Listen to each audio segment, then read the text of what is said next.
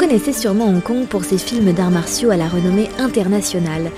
Mais connaissez-vous aussi ses restaurants gastronomiques, ses eaux transparentes, idéales pour la baignade, ou encore les notes de musique apaisantes qui s'échappent de l'érou, son instrument traditionnel? Quatre Français installés là-bas vous invitent à découvrir le territoire à travers leur quotidien. Vous écoutez Hong Kong Series, le podcast qui vous transporte à Hong Kong Quatrième escale. Je m'appelle Olivier Alzer, je suis donc chef à Hong Kong depuis 13 ans maintenant. Et depuis maintenant 8 mois, j'ai créé mon restaurant euh, casual que j'ai appelé Clarence. Euh, et donc voilà. Son palais a bien évolué depuis son arrivée ici. Et ce qu'il aime le plus, c'est d'avoir le choix. Quand on veut manger à Hong Kong, il y en a pour tous les goûts et pour toutes les bourses. Ce qui est superbe, c'est qu'il y a un melting pot et il y a surtout une variété de cuisines qui sont à disposition avec un niveau euh, qui est quand même assez haut dans tous ces compartiments. Que par exemple aujourd'hui, en fait, j'alterne énormément parce que je suis devenu hongkongais de ce côté-là. Ou par exemple, un jour, je vais manger vietnamien, le lendemain, je vais manger des sushis, le lendemain, je vais manger shanghaïais, le lendemain, je vais manger cantonais, et le surlendemain, je vais manger indien. Et c'est vrai que ce qui est super, c'est qu'on a un panel de, cuisines tellement différentes ici, est tellement goûteuse et, euh, et, aussi, je dois dire, euh, tellement à des, à des prix très avenants. Par exemple, ici, euh, vous venez manger à Hong Kong, vous faites un dim sum, par exemple, qui est un peu la, tradition hongkongaise cantonaise. Je veux dire, pour 20 euros, vous allez avoir une table pleine de dim sum, vous allez vous régaler. Vous allez avoir 15 assiettes différentes avec à chaque fois 2-3 bites à l'intérieur. Ça va être un festival de goût où vous allez dire waouh, là il y a les dumplings à la crevette, là il y a donc les dumplings de porc, là il y a les trucs à la truffe. Il y a une telle variété et c'est un tel patchwork de goût que au final vous allez dire waouh, pour ce prix-là, évidemment, c'est super quoi. Il faut le dire, cet amoureux de cuisine né en Alsace n'avait pas prévu de quitter la France et sa haute gastronomie pour l'Extrême-Orient. Mais celui qui a travaillé pour les plus grands, comme Joël Robuchon, celui qui a été chef du Seasons ou de l'envol du Saint-Régis à Wan Chai, ce chef étoilé là adore relever des défis. Euh, j'ai commencé à l'âge de 14 ans, 15 euh, ans en cuisine.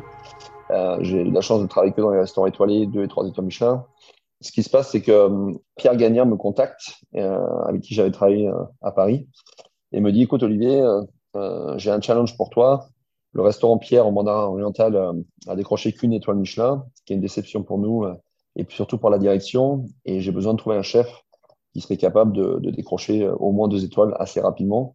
Et j'ai besoin bah, que tu voies en fait l'établissement, que tu voies le marché de Hong Kong. Et en gros, donc en fait en mai 2009, je prends l'avion, et en l'occurrence, euh, je tombe amoureux de Hong Kong euh, au mois de mai, où euh, j'avais mon expérience et, ma culture de Hong Kong, c'était les films de Jackie Chan. Donc, c'était à peu près tout ce que je savais de Hong Kong. et c'est vrai que j'avais pas du tout, j'étais pas du tout prêt à ça. et en fait, je pense que j'ai retrouvé en fait ce que je cherchais un peu avec New York, par exemple. J'ai toujours aimé l'énergie de New York avec les, avec les buildings, l'espèce de proximité de Central, de Manhattan. Et euh, je pense qu'en fait, j'ai exactement retrouvé ça, mais en Asie, avec, euh, avec une culture différente. Et, euh, et en fait, j'ai vraiment été très choqué et surpris, surtout dans le bon sens, évidemment, entre, bah, entre les gens qui buvaient des vins français, des produits français qui étaient très représentés ici, les établissements d'hôtels de, de 5 étoiles qui étaient évidemment tous en train de compiter les uns contre les autres avec, avec vraiment des, des moyens exceptionnels.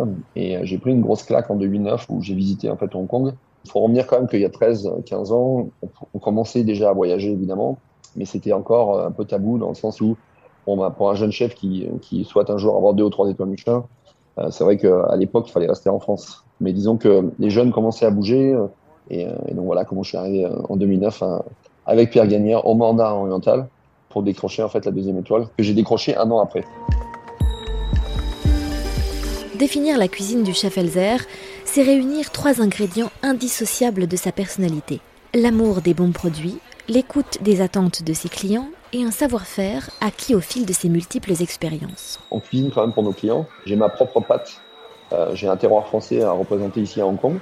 Et je pense que je l'explique souvent, euh, moi qui ai toujours voulu aux États-Unis, je sais si demain je vous fais manger ici à Hong Kong, euh, dans mon restaurant gastronomique ou même dans mon restaurant casual Clarence, c'est clair que je pense que je cuisinais différemment en fait à New York qu'à Hong Kong. On cuisine pour ses clients avant tout. Et ma touche va être en fonction de, des connaissances que j'ai prises depuis 13 ans. À savoir que, par exemple, je sais ce qui convient aux Hongkongais et à, et à ma clientèle asiatique aujourd'hui ici. Et, c'est vrai que je ne vais pas forcément taper dans une cuisine française très, très lourde, très riche, très, euh, très crème et beurre orientée. Ils peuvent prendre un petit peu de beurre, de crème et, une cuisine riche, mais c'est pas ça qu'ils préfèrent, par exemple. Vous écoutez Hong Kong Series, le podcast qui vous transporte à Hong Kong. Quatrième escale. J'aime beaucoup les produits de la mer, c'est vrai. Aussi le fait que je pense que les produits de la mer, euh, c'est, euh, je me rends compte depuis 13 ans, depuis 27 ans que je travaille en cuisine, on se rend compte que c'est, ça devient de plus en plus unique. Euh, parce que bon, bah, on sait que le, vivier des, des, poissons dans la mer, c'est pas un vivier sans fond. Et on voit vraiment, il y a un migrage qui se passe au niveau des produits, où par exemple, il des produits en fait qu'on travaillait avant qui ont quasiment disparu. Le côté rare des grosses langoustines qui deviennent de plus en plus difficiles à trouver. Et, euh, c'est vrai que bah, les produits de la mer, c'est quelque chose que moi j'aime beaucoup. C'est assez contradictoire avec le fait que je viens d'Alsace. C'est vrai qu'en Alsace, on n'a pas trop la mer, mais euh, en fait, non, je, suis un jusseur de, tous les produits, bien sûr, français, et, et après, bien sûr, de, de saison également. L'avantage qu'on a ici, et c'est une force, c'est qu'on a le Japon qui est juste à côté. Ici, à Hong Kong, il y a une telle demande, c'est qu'en fait, d'une, on a tous les produits représentés de France.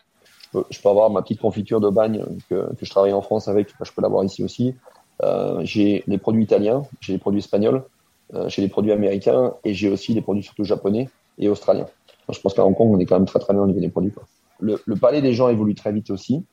Euh, les Hongkongais comme les Chinois, bah, ils voyagent en France, ils voyagent en Europe euh, et honnêtement, ils, ils, savent, ils savent que c'est une huître française maintenant.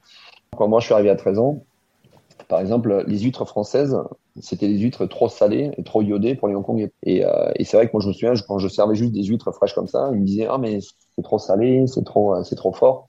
Alors qu'aujourd'hui, les huîtres, ils peuvent en manger par une, douzaine, il n'y a aucun problème. Le carburant du chef Elzer, c'est l'énergie que lui communique Hong Kong et son agitation. Quand il n'est pas derrière les fourneaux ou aux commandes d'un nouveau projet, c'est dans son quartier qu'il aime se balader, un endroit qui vit, comme lui, à toute vitesse. Alors j'ai de la chance euh, d'habiter en plein central, à mid-level.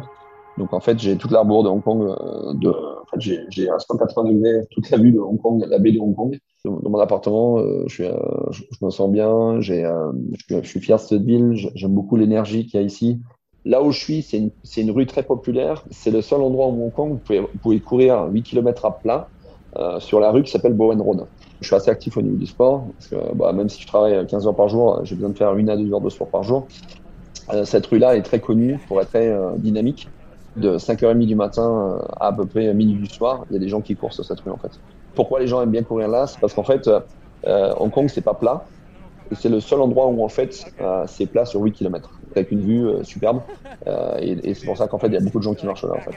Et au menu, pour les loisirs, expédition à l'étranger ou balade à l'extérieur du centre-ville. Hong Kong, c'est une porte ouverte sur l'Asie, ses mégalopoles vibrantes et ses paysages époustouflants. Je suis un peu comme tout le monde, j'aime bien être un globe-trotteur, de, de, voyager et, puis d'apprendre.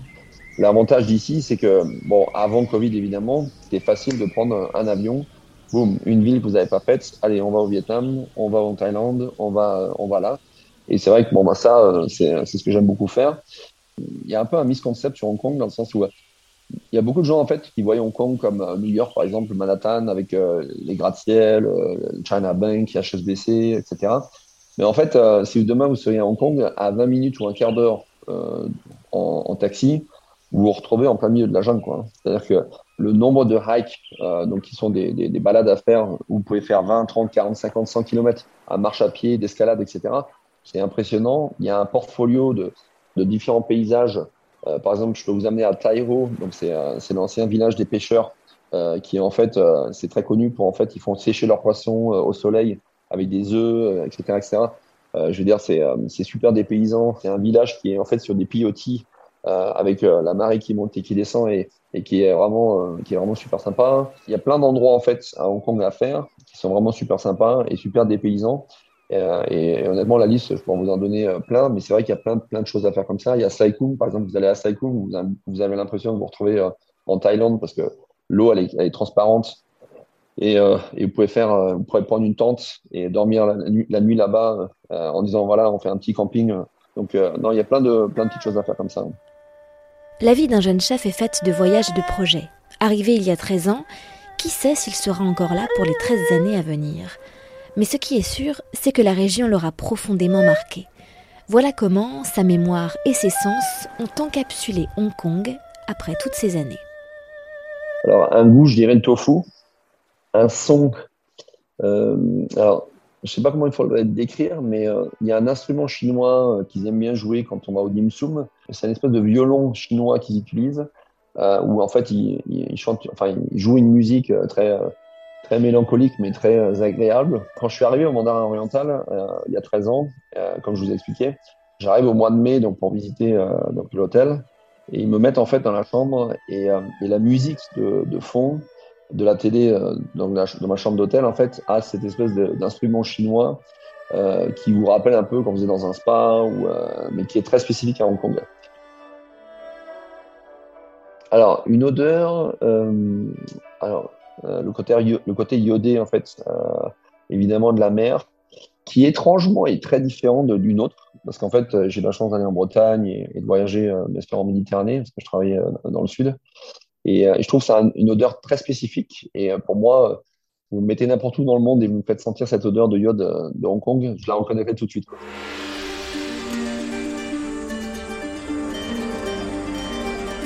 Merci à Olivier Elzer d'avoir partagé son expérience avec nous. Pour réécouter l'intégralité des escales de Hong Kong Series et en attendant de vous y envoler, rendez-vous sur les comptes Facebook et Instagram Discover Hong Kong et sur le site internet discoverhongkong.com/fr.